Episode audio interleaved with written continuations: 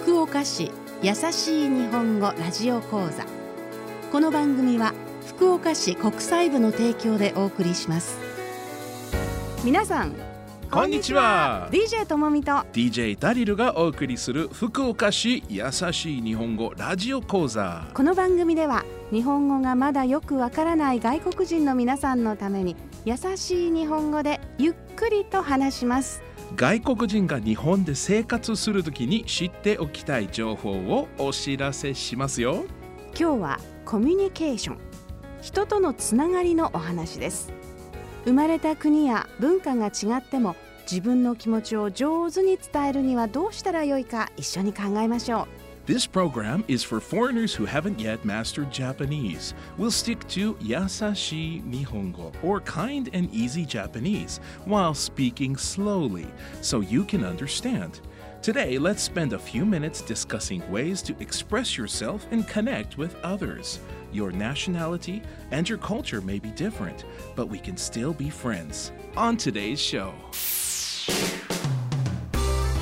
この間 外国人の友達と会った時その人の頭に小さいゴミがついててね、うん、取ってあげたの？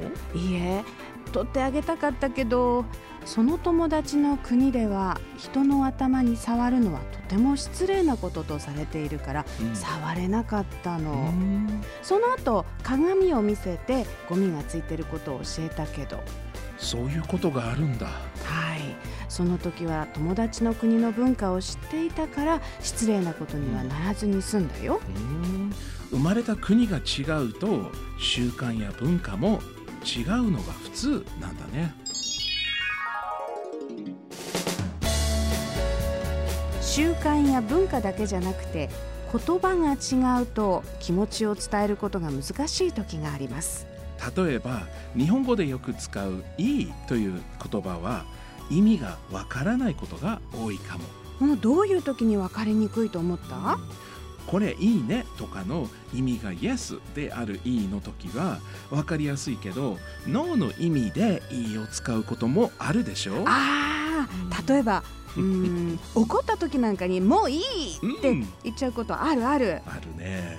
よくないから怒っているわけで意味としてはノーなのに。日本語って難しいね。全く違う意味になったらそれを言った人も言われた人も困りますよね。気持ちを伝える時の言葉の選び方はとても大事です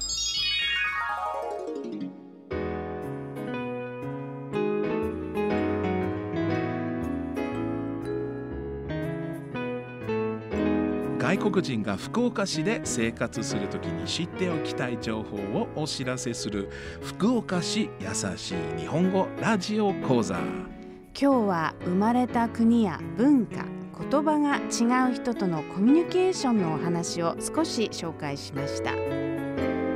最後に今日のラジオ講座の大切なところを復習します。みんな違う習慣や文化や言葉を持っています。違うのが普通なんだよ。っていうことですね。はい。生活する中でいろんな人と付き合うことがありますからその考え方は大事です。自分の気持ちを伝えるときは分かりやすい言葉を使いましょ日本語の曖昧な言葉は外国人には難しい時があります。う話をしていて意味がわからないと思った時には一度「それはどういうことですか?」と聞いてみてください間違った意味にならないようにしましょうねそれでは次回の放送もお楽しみに